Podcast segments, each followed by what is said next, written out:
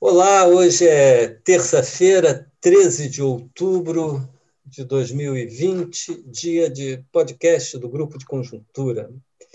É, na semana passada, no nosso podcast, eu estava fazendo aqui referência a uma frase do ex-senador Marco Maciel, conhecido pelo apelido de Mapa do Chile, dado o seu perfil longilíneo, e a frase do Marco Marcel era que, uh, perguntado sobre quais seriam as consequências de um determinado evento, ele disse: pode acontecer qualquer coisa, inclusive nada. E a gente estava, eu estava lembrando do Marco Marcel porque a nossa expectativa era o que seria anunciado no dia, no dia na quarta-feira, né, que seria o dia seguinte, sobre é, o financiamento né, do, do Renda Cidadã, etc. Até o título do nosso podcast foi Uma Chance para o Renda Cidadã. E, como diria o Marco Maciel, não aconteceu nada, ficou para depois das eleições. Né? Muito bem. É, pensando, por outro lado, aqui pensando aqui no, né, nos resultados de curto prazo, que tem saído aí sobre o desempenho da economia, os resultados não, não são nada maus. Quer dizer, nada maus por comparação, sempre lembrando, por comparação com o que a gente esperava. Né? Quando você tem uma, é, bom, é bom até quando você tem uma expectativa muito negativa que um resultado melhor te surpreende, ainda que não seja nenhuma maravilha. Mas, no caso do comércio, até que foi quase que uma maravilha, porque o comércio cresceu é, 3,4% quanto em agosto, quanto mês anterior, e alcançou também um nível bem mais elevado do que ah, no mesmo mês do ano passado. Em 12 meses também, quer dizer, num período de um ano, o comércio varejista também teve um, um, um crescimento positivo, o que é, mostra uma normalização é, desse setor, se a gente pode chamar assim, né? É, normalização, pelo menos em termos de, de, de, de volume, né?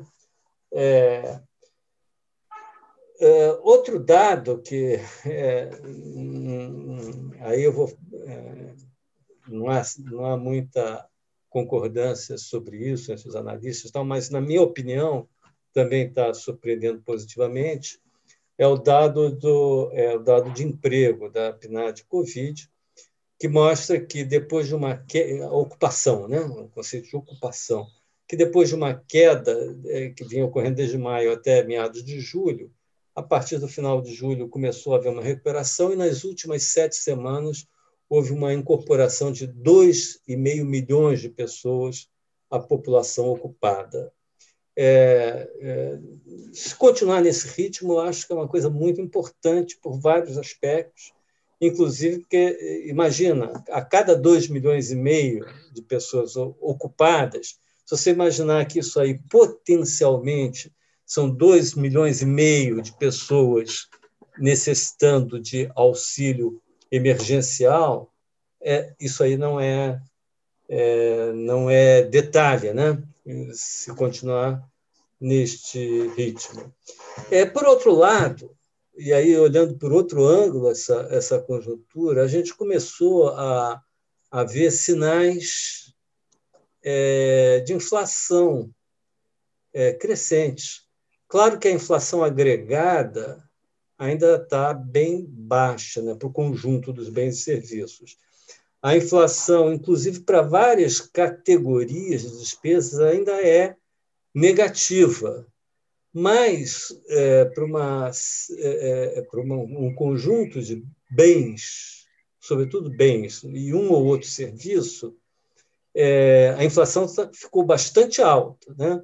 É, a gente estava até conversando aqui antes do podcast que houve, na verdade, um, um deslocamento da demanda, né? já que as pessoas não estavam podendo gastar em várias coisas, né? cinema, restaurantes, passaram a gastar mais em uma série de bens e serviços, e você pode notar isso nos preços. Né?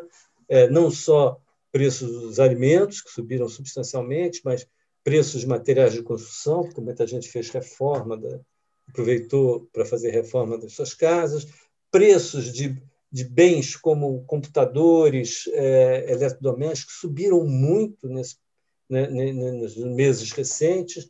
Então, você tem aí, é, é, ainda é uma coisa localizada, mas que já é, bateu assim no, no, índice mensal, que foi de 0,6 qualquer coisa, né? foi o maior índice em muitos anos, no mês é, passado. É, então, é claro que nesse momento ainda o, o, total, a inflação total ainda é baixa, mas uma coisinha que a gente deve começar a, a prestar atenção. Então, é, nós temos essas novidades aí na, no, no, no, no, campo da economia real, né? uma recuperação, mas é aquela recuperação que a gente chamaria de um rebote a partir do, daquele fundo do poço. E, primeiro, a questão é saber até onde vai esse rebote. Segundo, é pensar em perspectivas de médio prazo, que aí entramos num terreno bem mais complicado. E sobre essas questões, então, eu gostaria aqui de, de, de ouvir aqui a, o posicionamento aqui do Caio, da Margarida, do Lixa, dos meus colegas aqui sobre o tema. Quem pega. Só começar a colo colocar umas pequenas observações, aí vamos fazendo mais como um diálogo meu, não vamos fazer uma exposição sobre o assunto. É, o primeiro ponto é que, é, bom, é reconhecido que há uma certa dose não desprezível de artificialismo nessa recuperação por conta do, do estímulo fiscal muito, muito forte que está sendo dado para a economia esse ano. Bom, então, é, como o Francisco tinha comentado, nós tivemos esses resultados recentes mostram de fato um desempenho da atividade econômica é, surpreendentemente positivo, quer dizer, acima do que se esperava, mas é, eu, eu falo, destaquei que tem uma dose de artificialismo, porque muito baseado num mega é, estímulo fiscal é, não sustentável, nesse sentido que é uma que é uma, uma dose de artificialismo. Esse é um dos aspectos da, da situação da economia brasileira atual, esse desempenho positivo no curto prazo com base nesse estímulo, mega estímulo fiscal. Por outro lado, quando a gente olha um pouco mais para frente, aí o quadro, pensando já em 2021, o quadro, por enquanto, ainda é muito preocupante, porque nós estamos assistindo uma deterioração gradual e cada vez mais preocupante do ambiente macroeconômico de modo geral. É, e tudo tem por trás é, a questão da incerteza fiscal, que ou bem essa coisa vai ser equacionada com o tempo e essa deterioração vai ser revertida, esse é um cenário, ou, é, se não for esse o caso, se a situação fiscal for ficando cada vez mais complicada e gerando incertezas, etc., é, isso pode inviabilizar completamente um bom desempenho da economia no ano que vem. Então, nós estamos um pouco diante de um cenário binário desse ponto de vista, é, por conta da, da, questão fiscal. Essa, essa, essa deterioração tem aparecido através de muitos indicadores. O que a gente tem destacado muito na nossa reunião de conjuntura, que é o, a, a inclinação da curva de juros, os juros futuros explodiram, as consequências disso, de dificuldades cada vez maiores de financiamento do déficit da dívida pública, encurtamento da dívida, etc., deixando a situação fiscal, a questão da, da rolagem da dívida cada vez mais vulnerável, mais dependente, mais refém do mercado, última análise. É, a, a, disparada do dólar, o dólar tem uma desvalorização esse ano de quase 40%, é, na esteira da disparada do dólar, e, e, da pressão de demanda por conta do mega, mega estímulo fiscal, em particular o auxílio emergencial, a gente tem pressões inflacionárias que aparecem principalmente no atacado. O, a, essa semana foi divulgado um dado, semana passada, né, um dado de inflação no atacado, mais recente, de setembro, mostrando uma inflação de 26% no atacado. Mesmo a inflação do PCA, que por enquanto está contida, ela já está ficando um pouco acima do que estava sendo esperado, já a revisão dos analistas um pouco para cima, ainda, ainda que seja uma inflação muito confortável por enquanto, do IPCA. Mas há um descompasso enorme entre o IPA e o IPCA, o que significa é, negociações cada vez, compressão de mais lucro da indústria, elevação dos seus custos, negociações mais difíceis da indústria com varejo, enfim, tem todo um quadro muito complicado por vários lados que a gente olha. Então, eu queria, depois eu vou retomar adiante, é, é um pouco refletir sobre requisitos para que a gente é, tenha um, que estão por trás desses cenários binários, e eu queria falar um pouco mais sobre isso, mas antes vou passo para os meus colegas para desenvolver algum desses pontos. É... É, então, eu poderia assim, acrescentar um pouco o que o Caio colocou com relação a essa questão da inflação, qual é a chance que a gente tem? Esse descompasso brutal entre o índice de preço no atacado e os IPCs, índices de preço ao consumidor, em particular o IPCA, mostra uma inflação ali reprimida, porque tem alguém que está pagando essa conta, né? Então, você tem aí um choque de custos que aparece direto na inflação nas cadeias produtivas, que não está conseguindo ser repassado para o produto, produto final, né? na ponta, vamos dizer assim. Então, tem aí um represamento que é perda, já, já é perda para alguns segmentos né, na cadeia produtiva. E qual é a chance que a gente tem para essa inflação não bater lá na frente, no, no consumidor final? A chance é exatamente a gente conseguir equacionar a questão da solvência das contas públicas, com aí com uma, um arranjo que a gente não sabe vislumbrar muito bem como, que hoje parece uma equação impossível, mas eventualmente se se conseguir com um arranjo jurídico, institucional, que não signifique mudar a regra, um, um puxadinho, como a gente às vezes fala, né? É, então, com isso, se a gente conseguir essa façanha, vamos dizer assim, a taxa de câmbio deve cair bastante. Né? E aí as condições financeiras vão voltar às suas condições normais. Então, com isso, essa inflação de custo é, ficou para trás, porque aí as condições já é um câmbio caindo, atuando a favor da queda da inflação. Né? Então, aí já é um cenário muito mais fácil de ser levado para frente e, enfim, ser digerido, e aí a economia pode ter um crescimento maior. Né? Câmbio caindo o suficiente para tirar esse excesso de pressão aí pronto, custos, ficou para trás. mas não tanto que prejudique a competitividade da, da, da, das da empresas. Da indústria brasileira, né? das exportações. Né? Lixa. É, mas aí, Francisco, só, só, um parênteses antes de passar para o lixo. É, de qualquer maneira, sobre esse aspecto que o Francisco destacou, de, desse, dessa apreciação desejável, mas com limites, de não afetar a competitividade, a gente tem que ter presente que o câmbio atual está hiper, hiper desvalorizado. Né? Pegando períodos longos, é de longe o mais desvalorizado que a gente já teve, em termos de taxa de câmbio real efetiva. Né?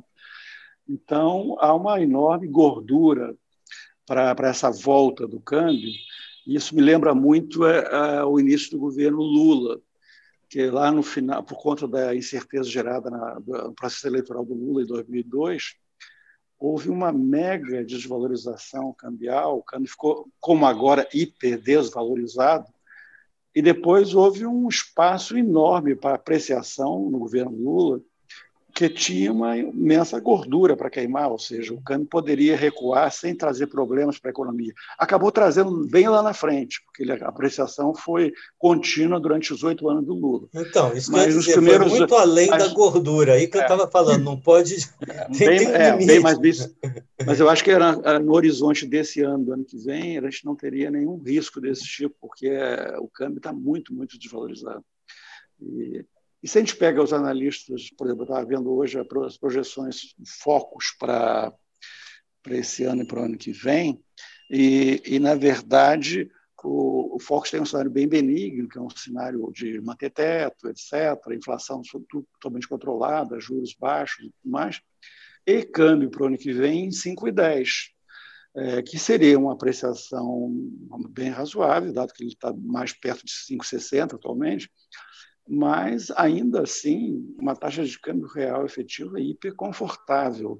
Então, provavelmente não haverá, é, e nem haverá condições na economia, provavelmente, dado que incertezas não vão desaparecer magicamente, para uma apreciação muito, muito forte do câmbio. Mas cair para 5 já teria um papel relevante nesse ponto que a Margarida destacou, que é muito importante. Quer dizer, nós estamos muito dependentes dessa questão do câmbio para manter a inflação baixa.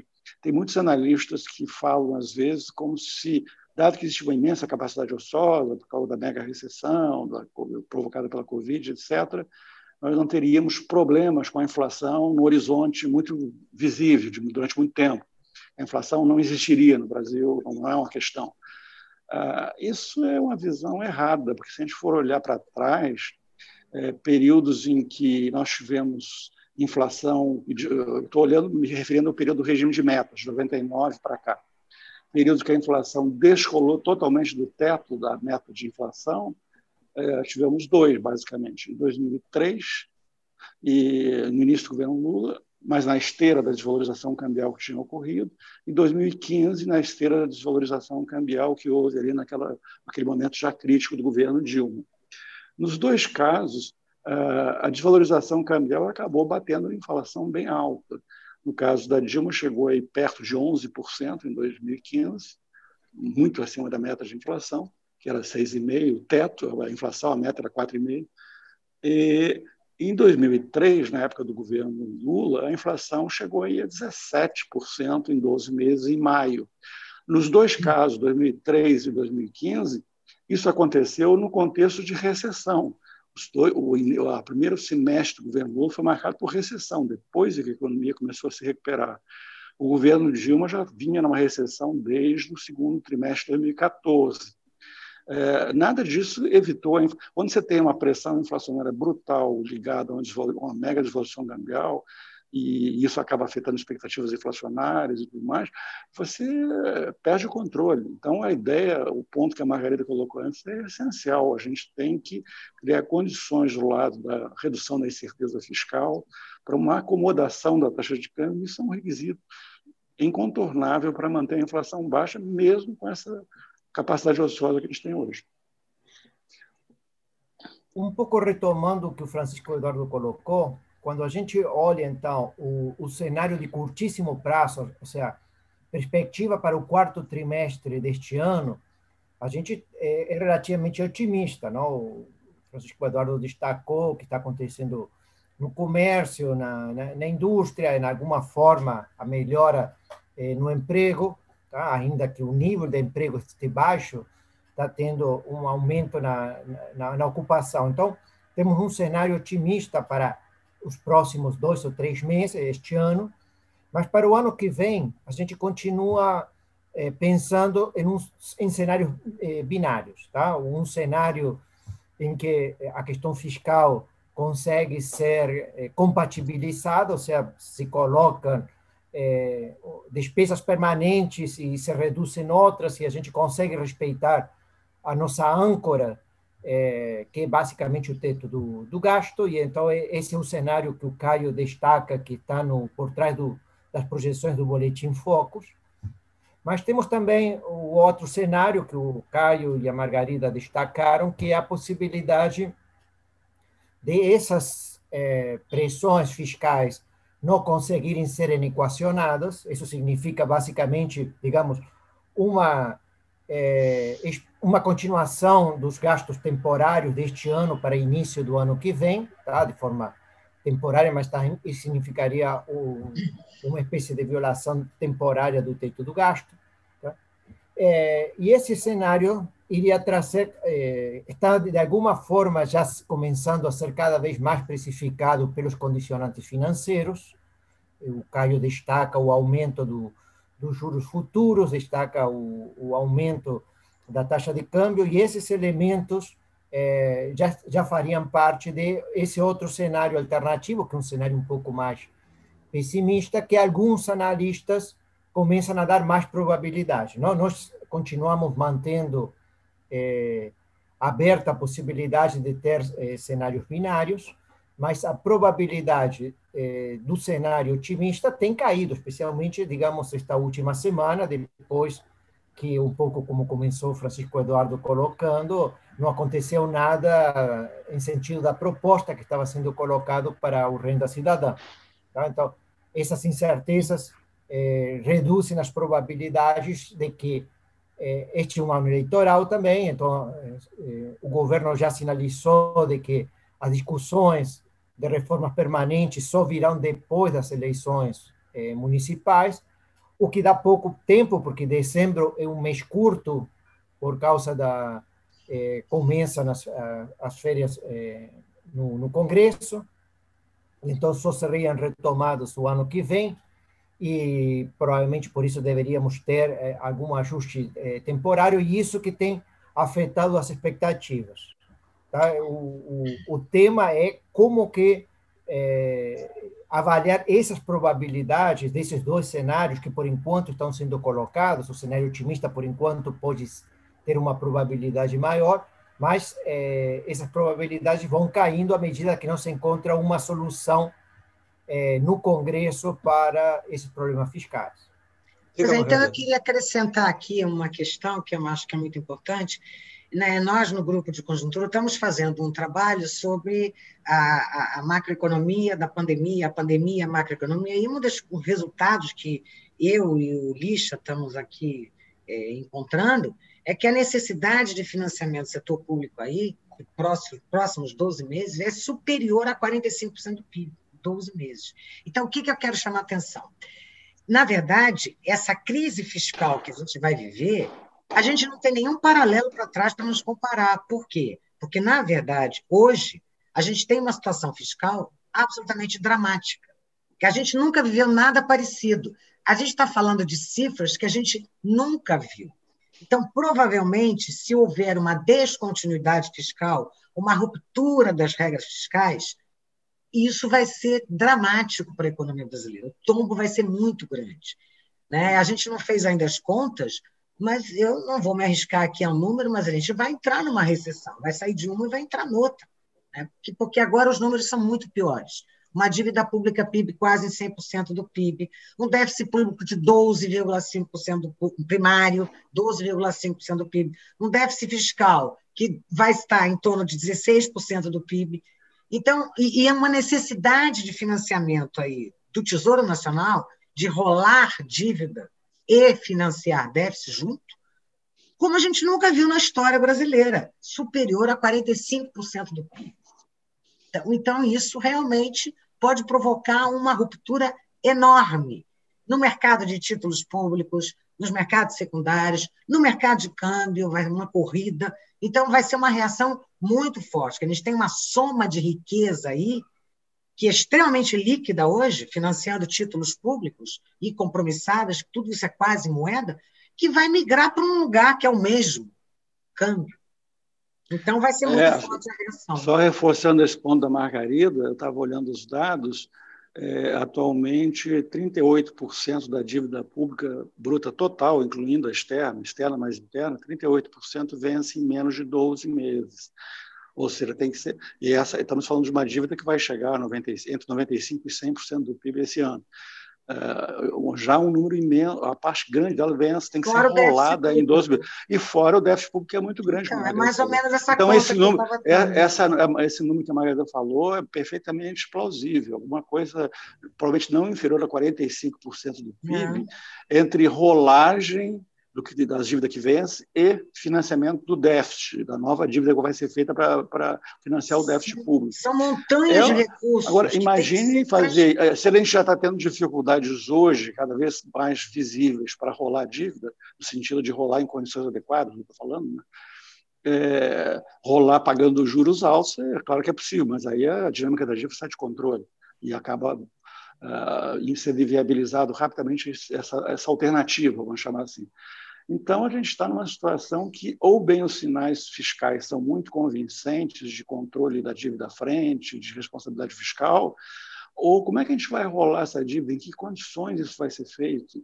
E as consequências de, de, de não conseguir rolar de forma adequada podem ser dramáticas para a atividade econômica, para tudo é, mais. É que o raciocínio é então, é muito simples, né, Caio? É. Na verdade, trata-se de um ente que está indo ao mercado o tempo todo, esse ente é o governo, pedindo dinheiro emprestado. Agora, se eu acho que ele não vai pagar, eu vou fugir dele. Então, é, é um raciocínio muito simples, que às vezes alguns economistas esquecem, que acham que é. isso é tudo uma bobagem. Só que não é. Não. Só para provocar aqui um pouquinho, fazer aqui o dia, advogado diabo, alguns, muitos economistas, a partir dessa tua colocação, Margarida, diriam assim, ah, um governo que tem o seu próprio Banco Central não tem problema de financiamento. O que, que vocês acham disso? Bom, eu acho particularmente que não tem menor sentido, porque significa emitir moeda para financiar essa dívida, você vai cair. É, é um calote ou uma explosão inflacionária. É quase que dá no mesmo. É, é, é Margarida, é, é problema. Voltamos ao que eu estava falando ontem, que tem muitos economistas que acham que essa imensa capacidade ociosa atual nos imuniza contra a inflação. Então, é como se puder, é, o que é totalmente equivocado. Quem é como dera. se pudesse emitir vontade, a, a, a, Caio, emitir vontade, como se pudesse desvalorizar o câmbio sem limite, porque a inflação não ocorrerá, porque existe capacidade ociosa. Esse raciocínio admite que a inflação. São totalmente tem... ao contrário disso. Esse raciocínio admite que a inflação só tem uma causa: demanda. Só que a inflação Exato. tem outras causas. Isso está é em qualquer livro de macroeconomia. É, exatamente. Ficaram só nas primeiras páginas. Esse é o ponto. Esse é o é. ponto. Para a gente brincar um pouquinho. Né? Tá. Argentina então, que o diga, né, Lixa? A Argentina que está indo no caminho da, da Venezuela, não? com uma inflação de 40%, e uma inflação de 12%, e é, não, uma queda de PIB de 12%. Ano, não, a queda de PIB de 12% é a inflação de 40%. Não, uma recessão de 12,4%, menos o PIB está caindo 12%, e como é a inflação, com preços controlados, temos um conjunto grande de tarifas congeladas que reduzem o, o índice de preço geral, e ainda assim a inflação está acima de, em 12 meses, está acima de, de 40% e se acelerando. Tá? Então, podemos ter essa, esse 40% de inflação num marco de uma mega recessão como a gente está tá vivendo lá na, na Argentina. Tá? Já vimos esse filme tantas vezes na América é. Latina, né? Por que, que ele se repete? Mas, digamos, por isso que é, o, o que vai acontecer na economia brasileira nos próximos meses pode ser, de alguma forma, um divisor de águas. Não? A gente pode ter esses, esses esse, essa, essa forma de pensar em cenários binários é que podemos ter agora, no curto prazo, para 2021, dois caminhos alternativos, não? dois espécies, dois equilíbrios, temos como equilíbrios múltiplos. E a escolha de qual vai ser o equilíbrio selecionado vai depender um pouco da questão fiscal, não? ou seja, o, a variável chave, como a gente tem destacado nos últimos meses, na verdade, nos últimos anos, no nossa, nas nossas análises, é, é o que acontece na, na, na, questão fiscal. Tá?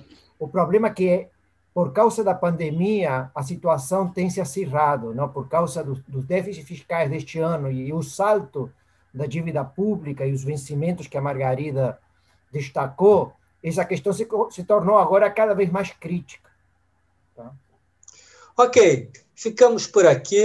Uh, na próxima terça-feira temos mais um encontro para um podcast do Grupo de Conjuntura. Até lá.